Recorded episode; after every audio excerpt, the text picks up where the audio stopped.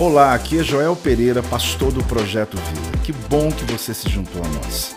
Seja bem-vindo ao meu podcast e que você possa ser impactado, inspirado através dessa mensagem. O tema de hoje é A semente está dentro de você. Vamos falar juntos?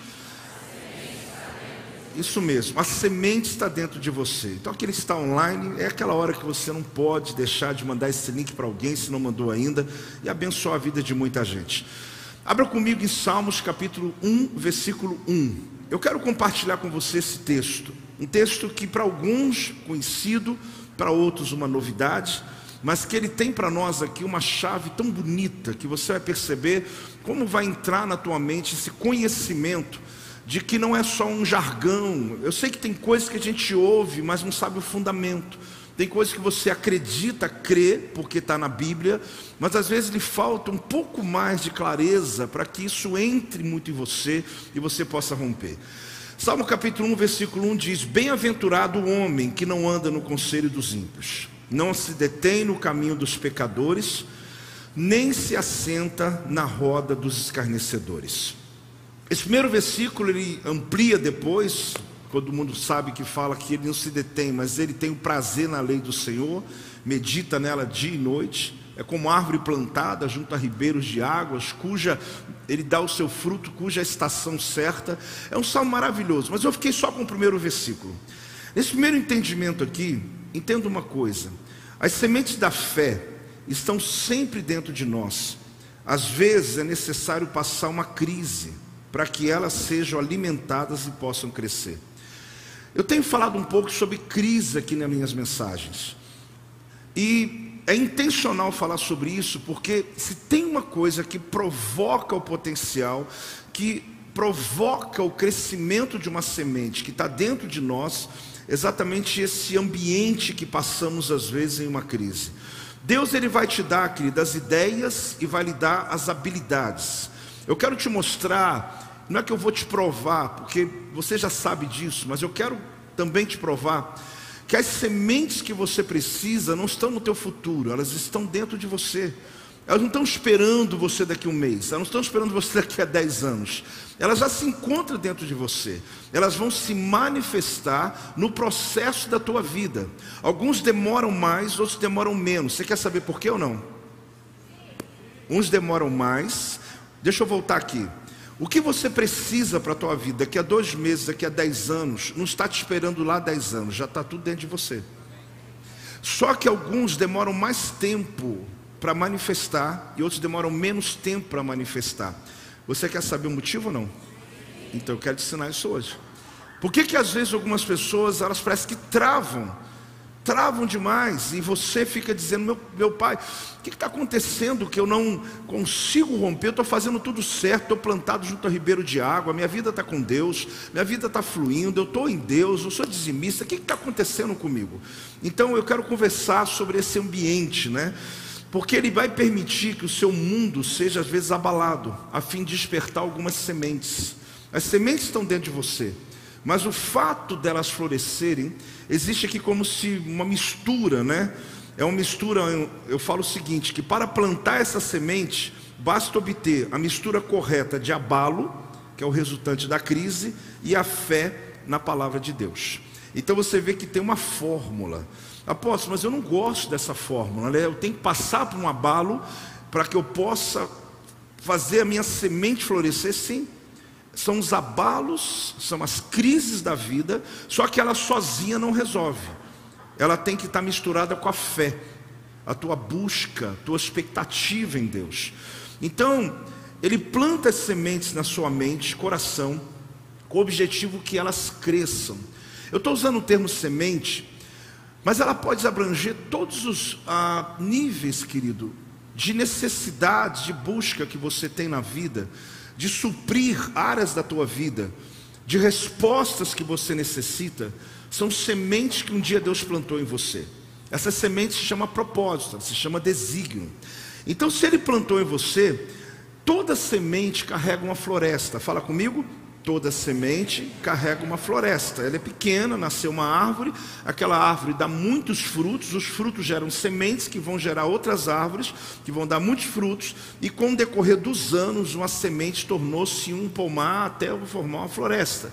Então, se uma semente carrega uma floresta, você tem o suficiente para toda a tua história. Só que existe um processo para que essas sementes possam florescer. Então, o propósito de Deus, todos eles estão já dentro de você. Fale comigo, abalo e fé.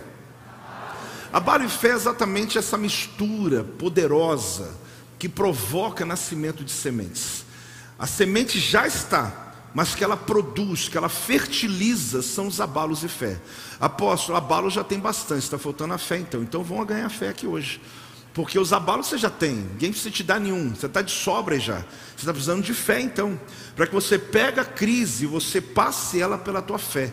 E você vai ver que o resultado final vai ser uma árvore frondosa, que não só tem folha, mas ela também tem fruto. Por quê? Porque só tem folha não alimenta ninguém, não prospera ninguém, só tem aparência. Deus quer te dar não aparência, Deus quer te dar fruto que possa de fato prosperar a tua vida. Por mais que essa minha linguagem está sendo ainda meio bíblica, e o que isso pode se encaixar na tua vida diária, logo a gente chega nessa parte. Então a pergunta é o seguinte: qual é a sua semente atual? Qual é a sua semente atualmente? Eu diria que pode ser aquela ideia que não sai da sua cabeça aquilo que você continua pensando em fazer o tempo todo.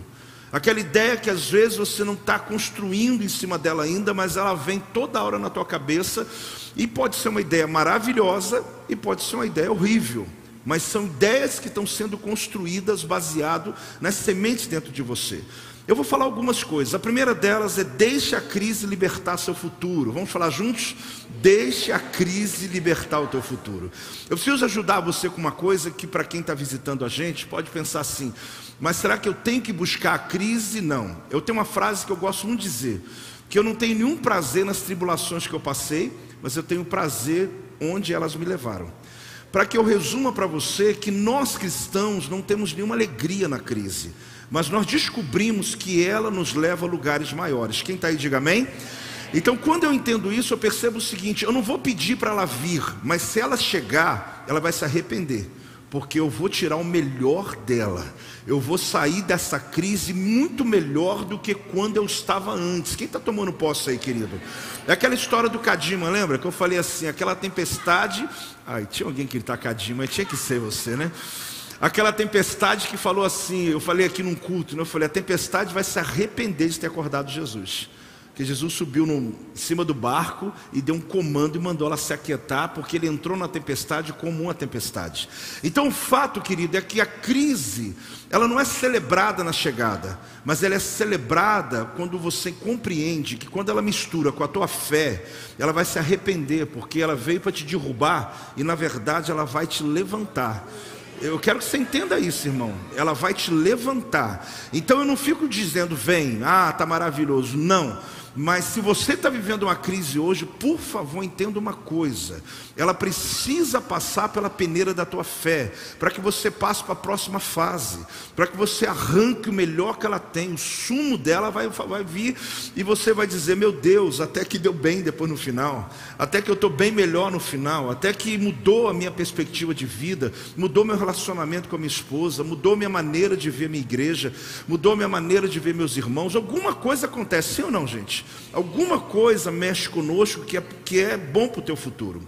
Seu futuro não está diante de você em algum lugar, ele está preso dentro de você.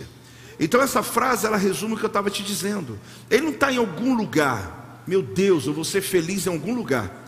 Vou ser feliz em um dia. Eu vou encontrar alguém, vou encontrar um lugar, vou encontrar um país, vou encontrar. Isso é ilusão, meu irmão. A tua felicidade se encontra dentro de você. Eu já lhe disse que não tem lugar melhor, existe companhia melhor. Você pode estar num lugar maravilhoso com a pessoa errada. Você pode estar num lugar não muito bom e bonito, mas com a pessoa certa. E a grande questão não é nem quem está mais, também como você está. Você sabe muito bem, você está numa profunda depressão, te coloca de frente com a praia, lugar maravilhoso, sol nascendo, você está ali olhando para aquilo ali como se estivesse olhando para um lixo porque os teus olhos não conseguem perceber a beleza externa, porque a beleza não é fora, a beleza é dentro. Tem alguém aí ou não? É, é, como você enxerga. Então, a gente fica em busca daquilo que na verdade está tão perto. A gente está atrás, numa velocidade. Estou correndo atrás, estou correndo atrás. Deus está falando: Meu Deus, ele não descobriu ainda. O que ele está buscando está dentro dele. É uma experiência pessoal, é, uma, é um encontro com Deus, é aquela oração que nós fizemos um dia: Jesus, eu entrego minha vida a Ti, eu confio completamente no Senhor, eu vou ficar, agora eu vou andar contigo. Então, mesmo, olhe bem, uma árvore plantada à beira de águas correntes, Existem estações que ela não frutifica. Preste atenção no que eu vou ensinar aqui. Você pode estar vivendo uma vida justa, trabalhando arduamente e ainda assim não ter resultado. Então por que, que isso pode acontecer? Porque o salmista, o texto que eu vou ler depois, que eu não li, o versículo 3, ele fala que você pode ser como árvore plantada junto a ribeiros de água. O que, é coisa melhor para uma árvore do que estar tá plantado perto de umas águas que estão passando? Ou seja, pode não chover que ela está bem, porque ela tem água o tempo todo. Qual é o sinal disso para mim? É a vida de um cristão que ele tem a sua fonte, que é Jesus, o tempo todo regando a vida dele, independente das coisas que estão acontecendo à tua volta. Choveu não choveu, abençoado não fui, não importa, as águas estão passando do meu lado, eu estou bem todos os dias. Só que eu quero dar uma notícia para você: até uma árvore plantada do lado de um ribeiro tem estação que ela não dá fruto, porque não é estação dela. Então você pode entender uma coisa, preste atenção nisso que eu quero te ensinar.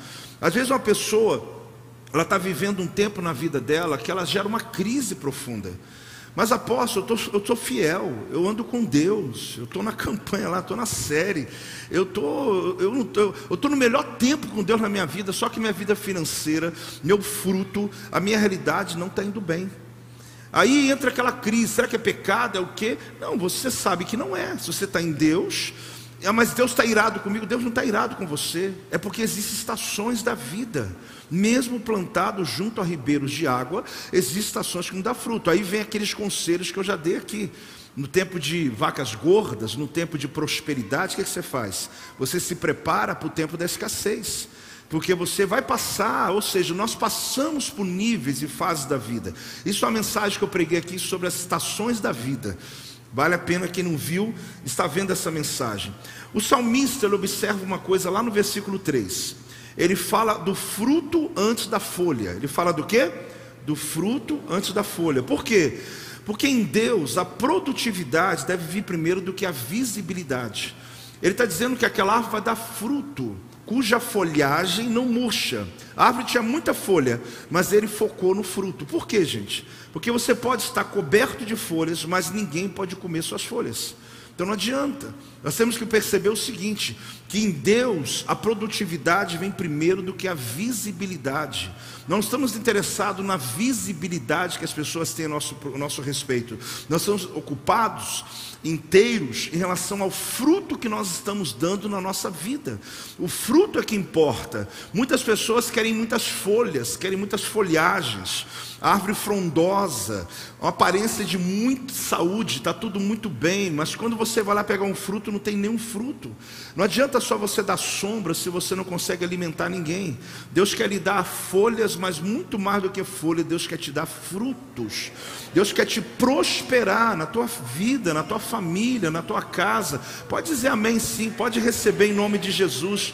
Então eu coloquei aqui uma possível a imaginação tua.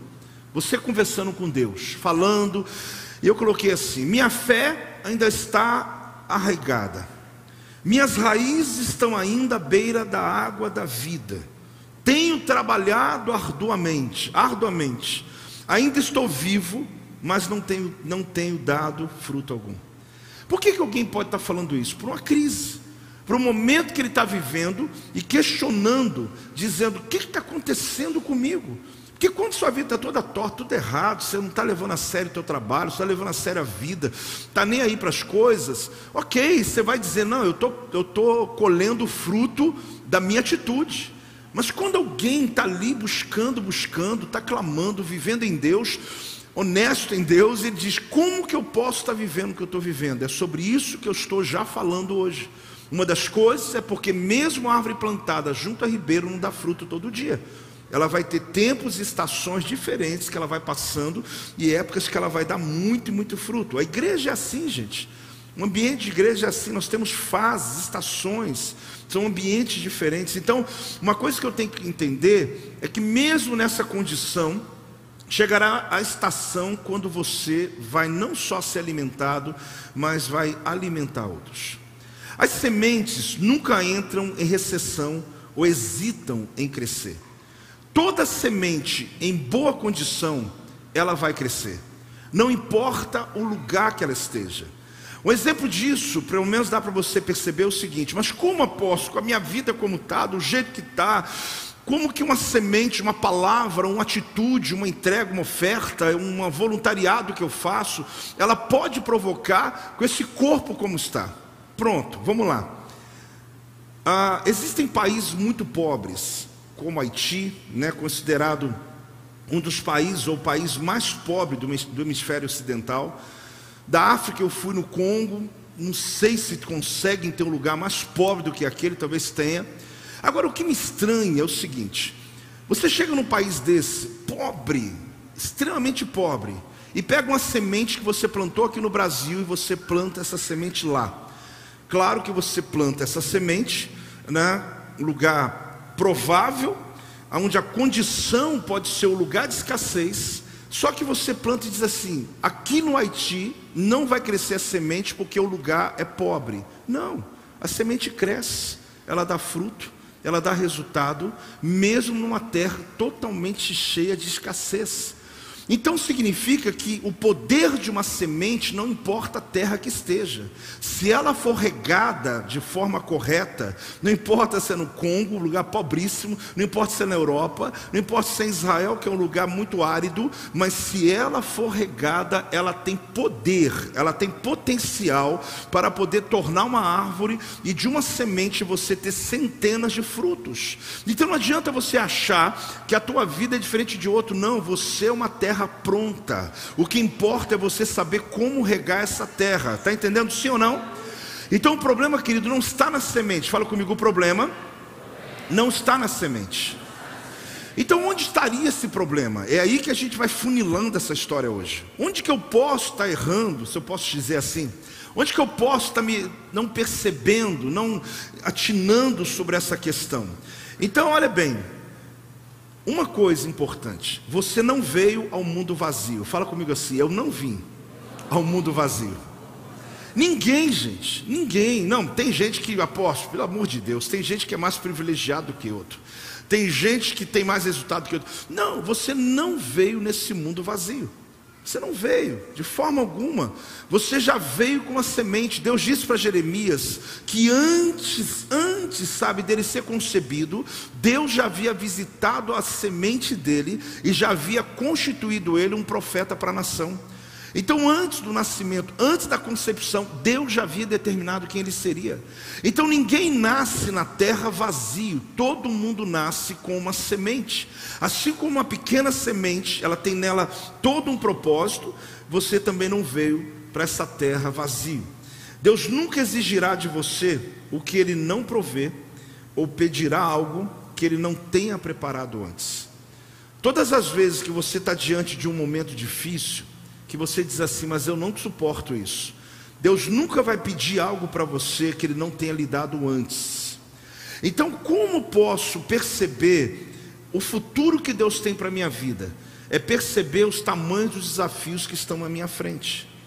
O desafio que está à minha frente vai determinar a unção que Deus vai derramar sobre a minha vida. Fale comigo, a minha unção será do tamanho da minha missão. Se eu tenho uma missão não estou falando das coisas almáticas que nós criamos e os problemas que nós toda hora optamos na nossa vida, mas mesmo assim a Bíblia diz que Deus coopera para o bem, Ele trabalha ainda para te ajudar, mesmo naquelas decisões que a gente fez na alma. Mas quando eu tenho uma missão, uma resistência, um desafio, algo muito grande para mim, é porque a missão, querido, determina o tamanho da minha unção. Deus vai me capacitar para aquilo. Deus não vai pedir algo que Ele não tenha dado a você antes. Então, a pergunta é: qual vem antes, a semente ou o fruto? A resposta é clara: a semente. Agora, por que que no entanto Deus ele nos diz assim: seja cheio de sementes? Não. Ele dá semente para você e não pede semente de volta. Porque a grande verdade é que o que vem antes é a semente, depois o fruto. Só que Deus, ele pede para que você seja fértil, para que você frutifique para que você prospere. Por que, que Deus não para na semente? Porque Ele já sabe que se você tem semente, o resultado final é que você terá resultado na tua vida. Então, a chamada de Deus, toda a promessa de Deus, ela está focada no resultado de uma semente, porque a semente já está dentro de você. Ele não está pedindo você devolver essa semente, esse talento para Ele dizer: Olha, eu não quero, não, Deus. Ele quer que você reproduza porque uma semente de manga pode dar muitos, muitos frutos. Uma semente de goiaba, muitos frutos. E muitas sementes, inclusive, dentro dela. Então, toda semente tem um poder de multiplicação. E essa semente que foi plantada dentro de você, querido, é o potencial que Deus colocou na vida de todo homem e de toda mulher, querendo você ou não, Deus lhe deu tudo que você precisa para suprir tudo que você necessita. E Ele não só vai suprir a tua vida, como vai transbordar a tua vida para abençoar além de você. Talvez você me ouça e fale, apóstolo, minha realidade é muito distante do teu, do teu discurso. Pode ser que esteja, mas vai aproximar, vai aproximar porque a crise e a tua fé vai fazer um resultado tão bonito que você vai descobrir depois como Deus, na misericórdia dele, ele forjou a tua vida, forjou o teu caráter nesse tempo que você está vivendo. Dá uma salva de palmas ao nosso Jesus, dá um glória a Deus aí em nome de Jesus. Glória a Deus, glória a Deus. Fale a pessoa do teu lado, a semente está em você. Essa é a verdade. Como é o teu futuro? Se você falasse assim, alguém desenhasse assim, desenha o teu futuro para mim. Eu sei que você pode ser criativo e colocar um barco, colocar uma casa linda, colocar, mas se você fosse bíblico, você ia desenhar uma semente. Porque o teu futuro está em forma de semente. Fala comigo, o meu futuro está no formato de uma semente. Porque quando eu quero ver meu futuro, eu olho para uma semente. Ali está meu futuro.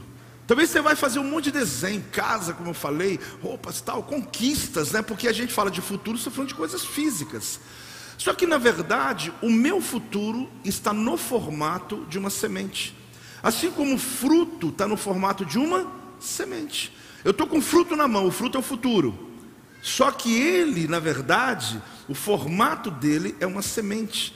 Ali é o resultado final. Só que a gente tem fé para acreditar que uma árvore vai me entregar um fruto, mas a gente não tem fé que a nossa história vai nos entregar muitos frutos futuros que estarão muito, que serão, que vão nos prosperar e muito, e que vai tirar aquele tempo da escassez, que uma pequena semente se transformou em uma grande produção sobre a nossa vida. Então fala comigo, meu futuro ainda está em forma de semente. Ele está ainda na forma de semente. Mas apóstolo, por que, que não desenvolve logo? É aí que entra o que eu estou lhe ensinando. Tem que regar. Não importa se é no Haiti ou se é numa terra fantástica e rica. A riqueza estrutural da terra não vai mudar em nada se a semente não for regada. Então não é o lugar mais pobre o lugar mais rico, porque a semente ela frutifica em qualquer sociedade em qualquer condição social, em qualquer casa aqui. Ah, essa benção é só para aqueles que são da classe média alta. Não, a benção é para todo mundo. É eu entender que na minha história eu preciso plantar, eu preciso aprender a fazer o quê? Plantar. Mas além de plantar, eu preciso regar. Quando fala de semente, ela abrange desde uma palavra liberada, uma atitude feita, uma semeadura financeira, um voluntariado que eu faço, porque tudo que eu planto, eu colho, é a lei da semeadura e colheita. Agora, a semente ela possui muitos atributos, mas o principal qual é? Multiplicação. Qual é o principal? Cada semente ela produz segundo a sua própria espécie. Oral Robert foi um grande uh, líder nos Estados Unidos, tem uma, hoje uma escola teológica chamada Oral Robert, o nome dele, e ele um grande avivalista, ele dizia uma coisa que eu ponho em prática na minha vida, e eu queria poder partilhar isso com você. E ele viveu isso e por isso eu também vivo e acho que funciona, acho não, e funciona muito. Quando você não consegue suprir uma necessidade, transforme-a em uma semente. Quando você não consegue suprir uma necessidade, faça o quê? Transforma em uma semente. Eu tenho um valor X, o meu sonho é muito maior. E eu não tenho como dimensionar o que eu tenho diante do que eu vou alcançar, é muito distante, está fora de cogitação. Ah, então eu vou ficar aqui sofrendo. Não, aí é um caso de fé. Por isso que eu disse: crise tem que ser passado pela fé. Eu pego aquela semente que está longe da realidade que eu quero chegar, e ao invés de eu ficar retendo, eu transformo numa semente de oferta, uma semente de entrega. Pode falar amém, irmão. Eu sei que você é crente. Por que, que eu fiz isso e faço isso na minha vida? Porque isso facilita. É por isso que, eu, é por isso que é isso. vou te falar o que eu faço. Eu estou entregando para Jesus, estou entregando para Deus. Eu não estou relaxado, mas estou dizendo, Senhor, eu não consigo com as capacidades que eu tenho. Então eu entrego a minha capacidade financeira para o Senhor. Eu confio que isso aqui vai ter um propósito aí na igreja, ou vai ter na vida de alguém. E eu agora vou descansar, porque eu sei que eu vou chegar lá no meu futuro. Só que como eu vou chegar agora é com o Senhor, porque agora eu fiz o princípio. Quando eu manifesto princípios, querido, eu aciono o ciclo do céu sobre a minha vida. Não fica essa cara de incrédulo, não. Pode falar amém aí. Então Aaron Roberts falava isso, isso é uma coisa fantástica. Ele, eu me lembro que na escola teológica, hoje eu me fui lá atrás mesmo, né, muitos anos atrás, quando eu e Silvia estudávamos, ah, quando eram seminaristas, eu cheguei, eu sempre conto isso, elas estavam no primeiro ano, no segundo, eu cheguei no primeiro, e lá tinha um sustento mensal.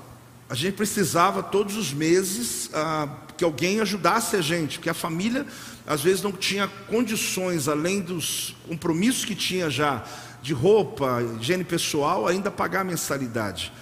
E a nossa vida foi por um milagre. Eu lembro a Silvia, ela chegou uma vez, nós éramos namorados ainda, e ela tinha ido para uma, uma igreja é, fazer lá um final de semana, e um senhor distinto chegou para ela e disse: Deus mandou pagar a tua escola. E na verdade ela nunca tinha visto aquele homem.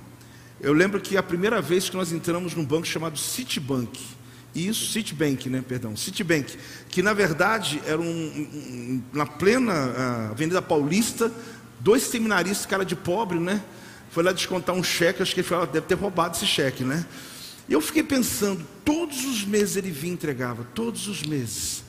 Como que alguém que nem sabe que ouviu Deus em algum lugar, e Deus deu uma direção e foi lá fez aquilo. Porque toda vez que você tem uma semente que ela não supre o que você precisa, transforma em uma oferta que você vai ver Deus usando quem você menos imagina para poder provocar e abençoar a tua vida. No meu caso, foi uma igreja coreana, presbiteriana. Durante dois anos pagaram o meu seminário. Eu nunca os vi, nunca os vi. Eu queria agradecer, não sabia quem agradecer. Eu perguntava e dizia: quem me ajuda? E eu não sabia quem era. Por quê? Porque simplesmente ele sabia quem eu era, acompanhava tudo de mim, eles tinham acesso às minhas notas, mas eles decidiram. Aí você fala, como isso, apóstolo? Eu também não sei. Eu só sei que Deus supre quando você está debaixo de um propósito. Eu ficaria aqui horas lhe contando. Essa é tão antiga, porque eu lia, eu estava escrevendo esse texto hoje, e o Senhor me levou lá atrás. Fale comigo, o ciclo da realização. Lembra do texto? Vou ler de novo. Bem-aventurado o homem que não anda no conselho dos ímpios, não se detém no caminho dos pecadores, nem se assenta na roda dos escarnecedores. Gente, deixa eu falar uma coisa para você que é direto nesse texto. Gente feliz é gente que produz. Fala comigo. Gente feliz é gente que produz. Eu estava aqui ontem pregando para pastores e eu disse para eles uma coisa que eles sabem que é verdade. Não existe exaustão, existe a falta de produção. Na minha área, quando um pastor está muito exausto, normalmente não é por causa de muito trabalho, é por falta de resultado. Eu diria que talvez com você não seja diferente, porque gente feliz é gente que produz. Você pode estar exaustivamente trabalhando, mas o teu emprego está dando resultado financeiro. Se é isso o teu propósito, não tem pecado nisso. Ah, apóstolo, eu trabalho para ganhar dinheiro. Ok. Nós no ministério trabalhamos porque é paixão por vidas. Então, se você vê resultado, a gente pode trabalhar dia e noite, exaustivamente. Às vezes o corpo dá uma gritada, mas a gente não tem exaustão. Sabe por quê? Porque a tristeza, a angústia de não dar resultado é que causa exaustão. Uma pessoa que está ali, às vezes, com pouco trabalho, ele tem mais exaustão do que alguém que está dia, dia inteiro envolvido, ligando, fazendo, porque, primeiro, está fazendo aquilo que ama e dinheiro está entrando, está prosperando, as coisas estão acontecendo. Então, gente feliz é gente que produz. E o salmo está, dá um amém, irmão. Fala, Deus quer abençoar você. Por quê? Porque às vezes a gente fica naquela coisa, não, eu estou cansado, estou exausto. Claro, opa, claro, tem aquele tipo de cansaço que você trabalhou tanto, teu corpo gritou e você deu uma parada. Só que isso não te dá depressão, não te dá angústia, não te dá exaustão. É simplesmente porque você vai descansar mesmo. Então o salmista, ele está falando sobre dar frutos, né? E o fato de dar frutos, querido, é tão gostoso que a tua vida, toda a tua mente, tudo que você é, você se envolve numa causa. E exatamente aí, você é capaz de dar muito além do natural em um projeto, porque você está percebendo que faz sentido, que aquilo dá resultado, está mudando a vida de alguém, alguma coisa está acontecendo. O problema é você ter tanto empenho sem ter resultado nenhum. O problema é você chegar no mês de dezembro, olhar para trás e ver que a tua vida foi um capacho de pessoas, aonde pessoas só te usaram, você simplesmente sobreviveu, teve que fazer o que não gosta para poder ter o que precisa, mas não é isso que Deus quer para você. Deus quer você como uma árvore plantada junto a ribeiros, aonde Deus vai te dar frutos nas suas estações e vai lhe abençoar e tempo em tempo você ainda vai prosperar a vida de outras pessoas. Você pode celebrar de novo, pode dar glória a Deus em nome de Jesus. Essa é a vontade de Deus. O justo, ele é feliz não só por aquilo que ele desfruta, mas sim por aquilo que ele evita. A vida de um justo, querido, não é baseado no tanto que ele conquistou, mas no tanto que ele evitou. O tanto que ele aprendeu na vida dele que existem coisas que não é para ele. Porque a nossa visão da prosperidade é fazer tudo. Não, é você evitar muitas coisas. Aonde você vai trazer saúde para a tua vida e vai encontrar. É difícil eu falar assim a verdadeira prosperidade, mas é porque existe uma verdadeira prosperidade que envolve uma saúde emocional, que às vezes você vai ter que abrir mão de algumas coisas, sim ou não, gente? Mesmo tendo condições de comprar, mesmo tendo condições de fazer, que às vezes você fala, mas eu posso, não, eu posso, mas eu não quero. Eu posso, mas não quero. Por quê? Porque você está tem uma visão além só de uma, de uma, uh, de ter coisas, sabe, das suas paixões da vida. Você quer que faça sentido para você. Nós somos felizes não só devido ao que fazemos, mas sim devido ao que não fazemos. A minha felicidade não está só no que eu faço, mas ela está naquilo que eu também não faço. Então aqui eu descubro que a palavra bem-aventurado é felicidade. A palavra bem-aventurado é o quê? Felicidade. Então a ideia que o salmista está dizendo aqui, olha que forte esse, esse entendimento aqui, né? Ele fala sobre uma caminhada em marcha, como o começo dos salmos ele fosse escrito assim: olha, em marcha andam aqueles que não andam segundo o conselho dos ímpios. Fala comigo. Em marcha andam aqueles que não andam segundo o conselho dos ímpios. Ele está dizendo que bem-aventurado, em marcha. Enquanto o ímpio está andando, aquele que é justo está marchando e não para mais. Só que o, o, o ímpio ele desacelera e o, o justo ele acelera. A diferença está é que o ímpio anda, detém e senta, mas o justo ele marcha, caminha em velocidade e corre. Então você descobre que existe uma diferença muito grande entre aquele que vive e conhece o Senhor e aquele que não conhece o Senhor. Então a jornada que ele sugere aqui não é apenas de um sentimento. Isso sugere uma ideia de uma jornada, mas não apenas de um sentimento. Ou seja, a ideia aqui é de um caminho que se anda e não apenas uma alegria que se sente. Não é só um sentimento, eu estou feliz, mas é um caminho que se anda. Posso explica melhor essa filosofia aí. É porque a sensação da alegria, querida, é diferente de andar na realidade. A sensação de sucesso é diferente de fato ter sucesso. De você realmente tocar naquilo que você conquistou. Então não está sugerindo um, um, sentimento. A ideia não é um caminho, aliás, é de um caminho que se anda e não uma alegria só que se sente. O prazer do justo, ele está muito mais ligado ao caminho do que, que leva à felicidade do que propriamente dito a felicidade em si. O justo é quem anda com Deus. Ele não está preocupado só no final, ele está preocupado com o processo. E ele ama o processo. Apóstolo, então eu não sou justo, não. É sim, querido. Talvez você não está prestando atenção na viagem. Você não abriu o vidro para ver a paisagem.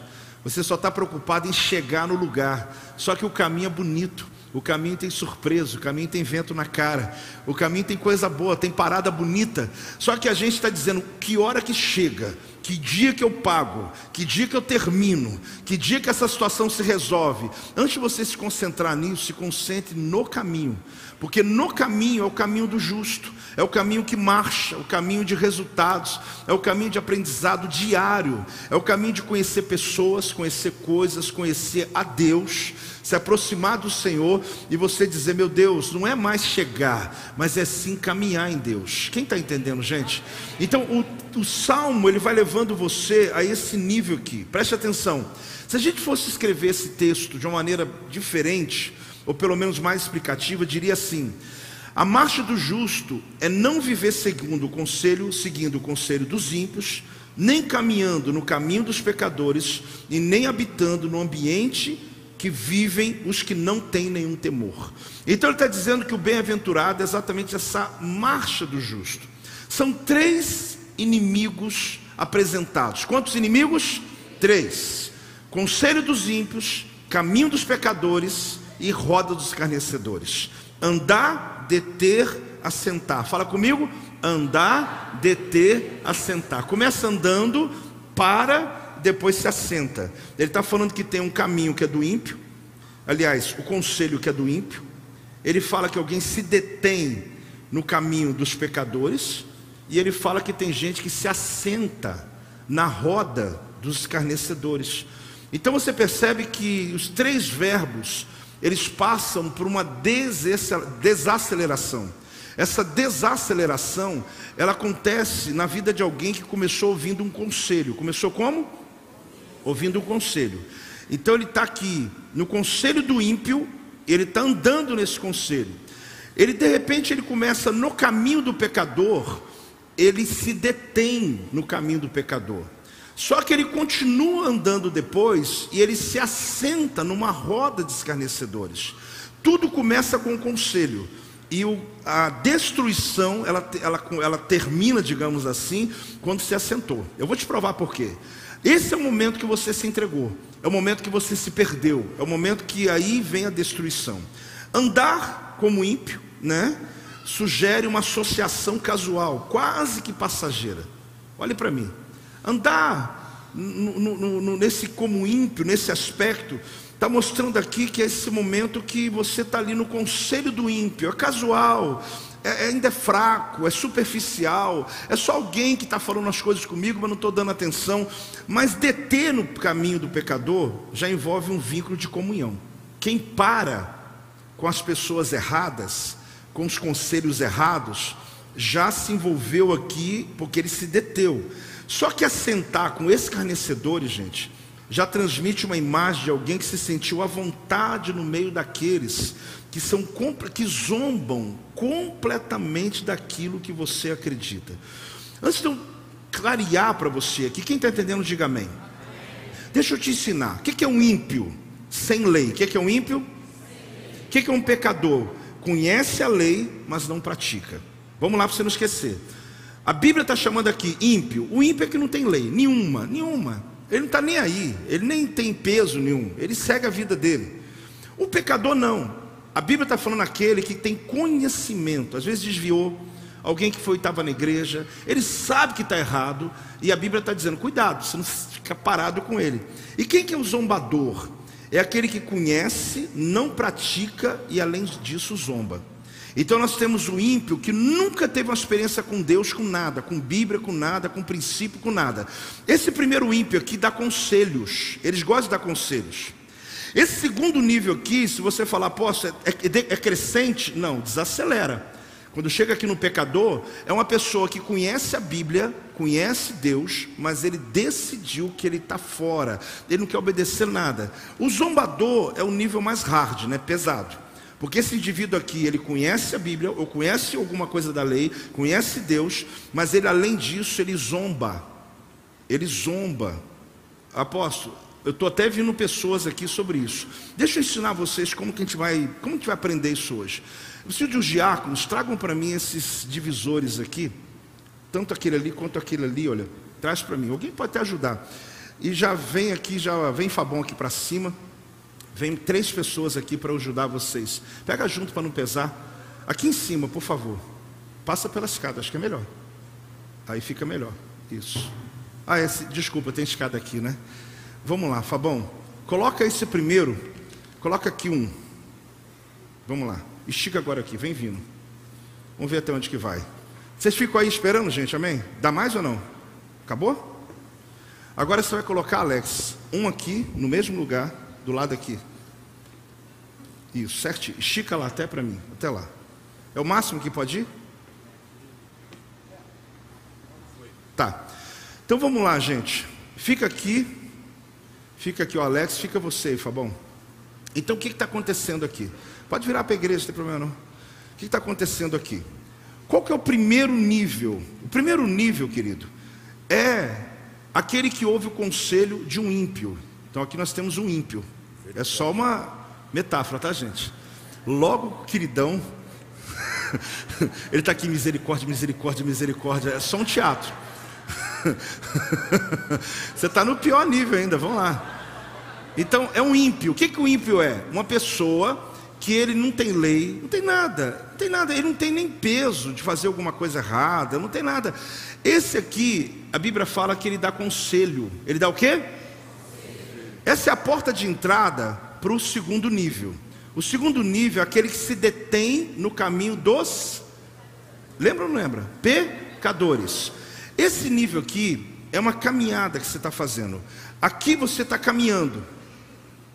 Você está andando ainda. Esse andar significa que está superficial. Você ouve uma coisa aqui, outra ali. Você vem para o culto, dá uma melhoradinha. Porque você ouviu um monte de coisa ruim, mas o culto arrumou, a palavra arrumou, deu jeito. Aí você fica nessa vida, lá, lá e cá. Lá e cá, ouvindo o ímpio e tentando se organizar. Só que chega um momento que você saiu desse nível e foi para o segundo nível. Você está ouvindo uma pessoa aqui agora, você se detém. Detém, querido, é parar. Aqui já começou uma amizadezinha diferente. Só que esse aqui é uma pessoa que já tem conhecimento de igreja, ele conhece Jesus, sei lá, Jesus não, ele não, não teve uma experiência real. Só que ele tem um monte de traumas na vida dele. Ele tem um monte de situações que ele vai contar, vai dizer, eu já fui de igreja, eu fui não sei o quê, e você realmente se detém, mas não sentou ainda não. Não sentou ainda não. Você só deu aquela parada. Só que esse aqui, querido, começou com conselho. Agora começou aqui se deter no caminho do ímpio. Só que agora, o próximo passo é uma roda. Traz uma cadeira, por favor, aqui, alguém, por favor. Uma cadeira, por favor. Vamos, gente, um homem, tem que ser um homem. Mulher não sabe ficar com vergonha aqui da mulher carregar, que vocês. Já veio, vamos lá. Desculpa a minha pressa aqui. Mas vamos lá. Senta aí, Fabão.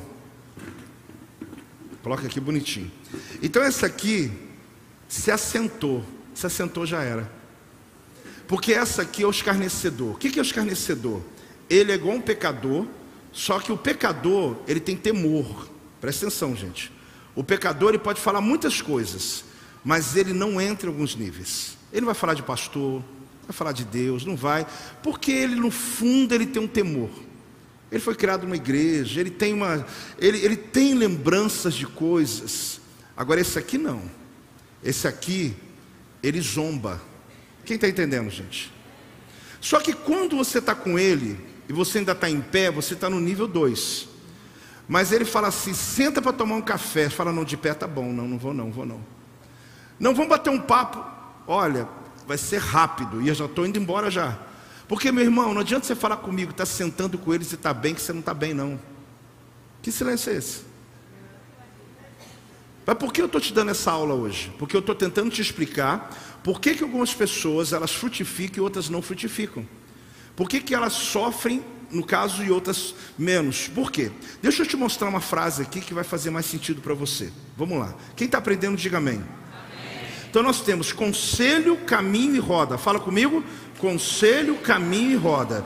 Tem o primeiro é um conselho que entra, tem um caminho do pecador, aí tem uma roda. Todo o pessoal aqui tem parceiro. Deixa eu ler o texto para você lembrar, olha. Todo mundo tem parceiro. Por quê? Bem-aventurado o homem que não anda no conselho dos ímpios. Então aqui esse ímpio aqui tem um monte de gente à volta dele, tem um grupo com ele. Esse aqui está tudo no plural. Anda no conselho dos ímpios, não se detém no caminho dos pecadores. E lá no final tem uma roda de bate-papo. Tem um grupo de gente que se reúne, se encontra casualmente ou, dire, dire, ou porque marcou uma conversa e que o assunto, gente, é contra o que você crê, é contra princípios que você vive, e que não adianta você ficar sentado rindo e achando que isso não vai ter consequência na tua vida. Gente, está brincando? Você está ali no meio, apóstolo, mas eu fico sem graça de falar. Não tem que falar nada, você tem que ir embora. Você tem que sair fora. Porque esse pessoal, eles não vão ser evangelizados ali. Eles não vão mudar a atitude deles. Eles vão continuar blasfemando. E você está no meio do tiroteio, meu irmão. Aí você acorda no dia, não está entendendo o que está acontecendo, vem tiro tudo que é lá. Você fala, meu irmão, onde você estava ontem? Tinha demônio ali, esses demônios se alimentam, eles são de carne, eles estão ali exatamente pegando, por quê? Porque nem no satanismo é, é tão forte a ação deles como ali. Porque, deixa eu dizer uma coisa para vocês, gente. Vocês estão prestando atenção? Esse aqui, esse ímpio, se ele cometer esse tipo de pecado, não tem problema. Ok, pode ter um problema, mas o peso é muito menor. Porque ele não sabe o que está falando. Ele não teve nunca uma exposição. Ele nunca, ele não sabe. Ele é um ímpio. Agora aquele lá que já experimentou, que já inclusive talvez pregou, fez coisas e hoje está zombando daquilo que Deus chama da menina dos meus olhos? Você acha que isso vai ficar assim? Querido, é onde a gente não entende como tudo começa. Agora, preste atenção que talvez você achou ali o maior problema daquele lado. Mas aí que é a grande questão. Só chega, bota o texto aí, ó. Só chega essa roda quem passa por esse caminho. E somente acessa esse caminho quem segue um, esse conselho. Só chega essa roda, para chegar aqui tem que passar onde? No caminho. E só tem acesso a esse caminho quem ouve o conselho. Então qual que é o maior problema desse texto agora? É lá ou do lado de cá? É aqui, querido. Por mais que você ficou ali, é, aquela roda ali, eu estou fora. Irmão, não preocupa com a roda, nem com o caminho. Porque o teu problema é o conselho. Aqui que é a porta. Aqui que você define o teu futuro. Quem você está ouvindo? Você pode me achar tradicional, pode me achar dogmático. Ah, o apóstolo ele é muito fechado. Eu não sou fechado, mas eu decidi alugar o meu ouvido para pessoas que me dão conselhos, que vão me levar a prosperar. É aqui, irmão. É aqui. Antes de ver religião, seja inteligente. É inteligência. É de falar, meu Deus, eu só tenho uma vida mesmo, eu estou já tal idade, não tenho tempo para ficar brincando, ficar gastando tempo. Agora, posso, eu fiquei preocupado com aquela roda. Não se preocupe, você não vai chegar lá se você se prestar atenção aqui, ó. Porque tudo começa no conselho, querido. Existe o conselho de Deus que te faz construir, e existe o conselho do ímpio que vai destruir. Então, aqui, o que está acontecendo aqui? O conselho do ímpio, ele ativa um ciclo de destruição na tua vida. O conselho de Deus ativa o ciclo de realização na tua vida. Então, onde que eu tenho que entender? Tudo que levanta-se contra a minha vida para me destruir, para me atrasar, não começa na roda do escarnecedor, não está aqui no caminho que eu detive, no caminho do pecador. O meu problema está no conselho que eu estou ouvindo na minha vida, que abre um portal para que eu ali possa estar tá tomando as próximas decisões. Vigia, meu irmão. Talvez você está aqui nessa primeira porta. Talvez você já passou por ela. Infelizmente, você está aqui entre os pecadores. Não aposto, é porque o meu chamado é com eles. Tudo bem, se você tem essa convicção. Eu já mandei gente buscar e ficou. Irmão, vai buscar aquele lá que está muito mal, está tá desviado. Só que ouviu tanto, ouviu tanto, que ficou também igualzinho ele também. Pelo amor de Deus, irmão. Aí você sentou numa roda de zombadores, e está ali, e deu até um risinho ainda. Quando fizeram uma piada a respeito daquilo que você acredita, quando estão brincando com o Senhor, que você sabe que é Senhor da tua vida, irmão, não tem problema com piadas, por favor. Não tem problema de sentar à mesa com pessoas alegres, por favor. Mas eu não vou estar com aqueles que estão quebrando os princípios daquilo que eu creio na minha vida. Eu não sou obrigado, eu me levanto, tchau, e não vou ficar porque eu sei o prejuízo que isso vai causar na minha casa, nos meus filhos, naqueles que estão à minha volta. Eu quero ser feliz, eu quero prosperar, eu quero romper. Então, como que eu evito isso, apóstolo? Só deu o problema e não deu a solução. Ah, eu dou a solução para você agora. O que, que vai acontecer aqui? Deixa eu colocar aqui uma barreira para você. Aqui. Eu vou usar o púlpito como uma metáfora, tá? Mas na verdade, pensa na palavra de Deus. Me dá uma Bíblia aí. Quem tem uma Bíblia grande aí? Vamos fazer um negócio aqui bonito aqui, né? É essa aí. Então, como que eu vou para você não esquecer? Como que eu vou resolver esse problema? Antes daqui existe uma proteção, que é chamado que aquele que medita na minha palavra dia e noite. Sabe o que é meditar no hebraico? Ruminar. O que é ruminar? Você já viu a vaca comendo? Ela fica mastigando, o dia inteiro ela fica lá só tirando a grama, só mordendo a grama. Quando ela vai de noite, ela fica, vai no estômago, no segundo, sei lá, rumina, vai e volta, vai e volta. É repetir a palavra, repete a, repete a palavra, ruminar, é meditar nela dia e noite, é você sair daqui e não cansa disso não. Ah, mas eu já ouvi a mensagem, vai de novo amanhã, lê um texto bíblico, entra no teu coração, você vai ver que esse caminho de destruição, ele vai mudar. Porque aqui do lado, aquele que anda no conselho do ímpio vai se destruir, mas aquele que ouve a palavra do Senhor, ele vai começar uma rota de velocidade, de conquista. Pode celebrar, irmão, de conquista extraordinária na tua vida. Dá um glória a Deus aí em nome de Jesus. Então você precisa deixar isso entrar no teu coração. Se Deus colocou uma semente dentro de mim, mas não só em mim, ninguém nasce vazio, lembra que eu expliquei? Todo mundo tem uma chance, gente. Você tem a sua. Por que, que algumas sementes estão morrendo? Porque está sendo morta pelo caminho. E o caminho que começa pelo conselho. É o conselho. Quem você ouve? O que você lê? O que, que você decidiu entrar dentro de você? É isso que você está determinando para o teu futuro, querido. Não é da noite para o dia, demora meses, até anos. Só que o problema é que quando isso vai, o caminho, o ciclo da destruição vai chegando, você vai perceber e você quer voltar. Você está lá na roda dos zombadores, já virou até um, já virou até um. Você está igual a todo mundo, você está do mesmo jeito. Por quê? Porque ímpio não tem como zombar, porque ele não sabe do que falar.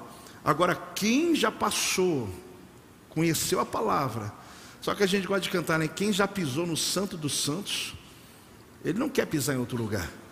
Então, quem de fato teve uma experiência genuína com Jesus, ele não aguenta ficar no lugar desses. Ele não se detém no caminho do pecador. E quando ele ouve um conselho do ímpio, ele fala: opa, isso não tem nada a ver com o que a Bíblia diz. E eu sou aquele e vou viver aquilo que a palavra do Senhor diz. Então aqui tem uma proteção, tem uma blindagem. Não é o apóstolo Joel, tá? Eu coloquei o púlpito só como metáfora. Mas aqui é a palavra. Quando você chega aqui e ouve a palavra, você está brindando a entrada da destruição na tua vida. Quando você muda os teus princípios, tua cultura, você muda a sua rotina, a tua agenda. Eu vou na célula, porque eu quero me proteger. Ah, mas eu sei que se eu for em tal lugar eu vou pecar. Então não vai em tal lugar para pecar, irmão. Chama o irmão para orar, é melhor. É, aí você fala, por que você está aqui até agora? Fica tranquilo, eu vou ficar aqui até tal hora, só para a gente ficar junto um pouco, porque eu não quero em tal lugar, não. Usa o irmão da fé mesmo, fala com ele, olha, eu vim aqui, por quê? Porque eu quero sair daqui, voltar e dormir, vou para o teu trabalho amanhã, quero seguir minha vida, porque eu estou fugindo do pecado, eu estou fugindo de ambiente que me destrói. Será que isso é, é difícil assim, querido? É uma decisão que nós tomamos. Então hoje, a minha mensagem é a semente de Deus está dentro de você, ela está aí pronta para frutificar. A crise é a matéria-prima que Deus usa para provocar a tua semente. Mas se a crise não tiver fé, você vai ser um frustrado. Então passa essa semente pela tua fé, que você vai ver o resultado maravilhoso que ela vai dar na tua vida e na tua história. E você vai até celebrar, pode celebrar aí, pelas conquistas que Deus vai entregar a você. Dá um glória a Deus! Aleluia! Pode se pôr de pé nesse momento. Obrigado aqui, meus amigos. Está quebrado qualquer. é só uma ilustração. Em nome de Jesus, que o Senhor possa trazer conhecimento avançado para você, porque é a partir do conhecimento que você tem, querido, que você vence as batalhas da vida. Então Deus está lhe dando essa oportunidade aqui por isso, para que você possa olhar a sua realidade. Seja honesto com você mesmo, sabe? Tem que desenhar ou ficou claro? O que, que eu preciso fazer? Fala assim alto para mim mesmo, para você mesmo. O que, que eu preciso fazer? Pensa nisso. O que, que eu tenho que mudar? Se tem que mudar, muda, gente. É a tua vida que está em jogo, é teu futuro, é a tua prosperidade, é quem está à tua volta. A escolha é tua, sim ou não? Tua. Eu não, eu não posso escolher por você. Eu não posso mudar isso. Eu posso levar você até onde eu levei agora. Mas agora, a próxima fase, quem decide é você. Eu não posso levar um lugar que você não quer ir. Mas eu posso ensinar você o caminho para que você decida. Para que você diga: Meu Deus, faz sentido isso? É bom você também saber que está no caminho certo, não é bom? Às vezes você ouve uma palavra e fala: Posso, para mim foi ótimo, mas eu nem precisava ter vindo hoje, precisava sim, sabe para quê? Para confirmar, confirmar o teu caminho, para você falar: opa, eu estou indo certo, eu estou na palavra, eu quero entender o que a palavra de Deus está dizendo a meu respeito, o que a palavra de Deus fala sobre qual for a área da minha vida, porque as sementes estão dentro de mim, eu só preciso que provocar. Eu pego uma crise, e vejo segundo o que a palavra de Deus diz. Crise, a semente da fé, a mistura é poderosa, porque ela faz uma pessoa como Davi se levantar, ela faz um homem como Josué se levantar, ela faz profetas como Jeremias se levantar. Pessoas que você hoje admira e diz assim: Uau, que como eles foram usados por Deus. É porque a crise juntou com a fé deles, isso transformou em algo que o inferno teme e treme. É a sua realidade. Vamos viver essa realidade profética nessa igreja, gente. Eu sei que tem dia que é testemunho de fé, testemunho de cura, testemunho de conquista, e tem dia que você está vivendo um dia mal na tua vida. Não importa, Deus está no controle de todas as coisas. Mesmo a árvore plantada perto da água tem tempo que não tem fruto nela. Então não entre em crise, não. Ela não está na estação, apóstolo. Eu não estou dando. Eu é a estação. Você não pode é parar. Você não pode é desistir. Você não pode é ceder. Você não pode é se deter. Você não pode é sentar com o zombador. Você não pode ouvir conselho de ímpio. Você tem que ouvir o que a palavra de Deus diz e a tua vitória chegará.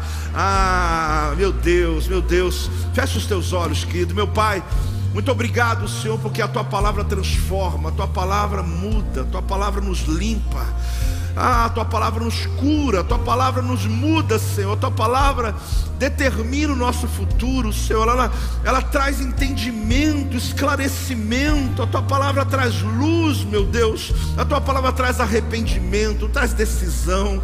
Meu Pai, em nome de Jesus, olha para nós nessa noite, olha para nós nesses dias que nos expomos a esse ambiente, esse ambiente de fé. Eu declaro que toda crise, Senhor, ah, Deus, todo dia mal, possa passar pela peneira da fé, da tua palavra, Senhor. Nós não somos aqueles que ouvem o conselho do ímpio, mas nós estamos meditando na tua palavra dia e noite, porque nós somos como árvore plantada junto a ribeiros de águas, que no devido tempo dará o teu fruto e a sua folhagem não vai murchar, porque é uma bênção de Deus liberada sobre a nossa casa, uma bênção de Deus liberada sobre a nossa vida. Meu Deus, aqueles que estão dando ouvidos ao conselho do ímpio, eu repreendo agora, eu declaro que estejam surdos a esses conselhos, que eles estejam surdos a essas palavras, que eles estejam prontos, ávidos para ouvir a tua voz. Ah, Deus, ouvir a tua voz. Fala conosco, fala conosco, porque nós queremos andar no teu conselho, meu Deus. É nele que nós vamos andar. Ah, meu Deus, em nome de Jesus. Eu quero orar por você, mas eu queria que você prestasse muita atenção. No capítulo 1, versículo 3, eu citei tanto, tanto e tantas vezes aqui. Ele diz que ele é como árvore plantada junto à corrente de águas. No devido tempo, vai dar o fruto. Olhe bem lá no texto, olha, cuja folhagem não murcha e tudo quanto ele faz será bem sucedido. Qual a diferença de uma árvore plantada e uma árvore nativa? Uma árvore que foi disseminada pelos pássaros, que simplesmente a semente caiu e ela ali nasceu. A Bíblia está dizendo, querido, que Deus é intencional. Fala comigo, Deus é intencional. Não se trata, você não é uma árvore que nasceu em qualquer lugar, que simplesmente nasceu porque uma semente caiu lá. Você é uma árvore que foi plantada com intenção no lugar certo, no tempo certo, para que você dê o fruto certo. Após qual a diferença? Toda. Deixa eu te ler um texto, deixa eu mostrar para você o que Jesus um dia ele fala em Mateus 15, 13. Ele, porém, respondeu: Toda planta que meu Pai Celestial não plantou será o que? Arrancada. Porque existem plantas e plantas, querido. Ele está dizendo que existe aquela que Deus plantou. Você é a planta que Deus plantou.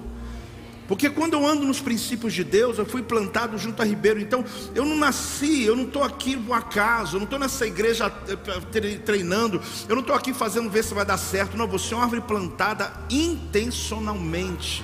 Deus tem uma intenção na tua vida aqui.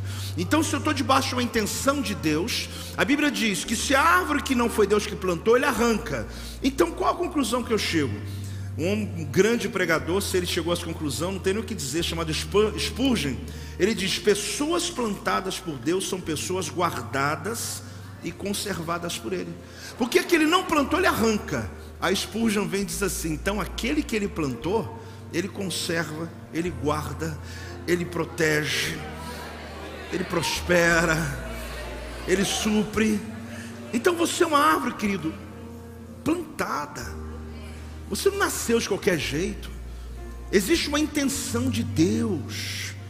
Ah, mas eu estou vivendo de amar. Mas tem uma intenção de Deus. Descansa nele, por favor. Ele vai guardá-lo, Ele vai protegê-lo, Ele vai prosperá-lo. Essa planta é dele. Ele está dizendo: vai dar o seu fruto, não tem como. Ela vai dar fruto. Você vai dar fruto. A tua vida vai dar fruto. Você foi plantado por Ele.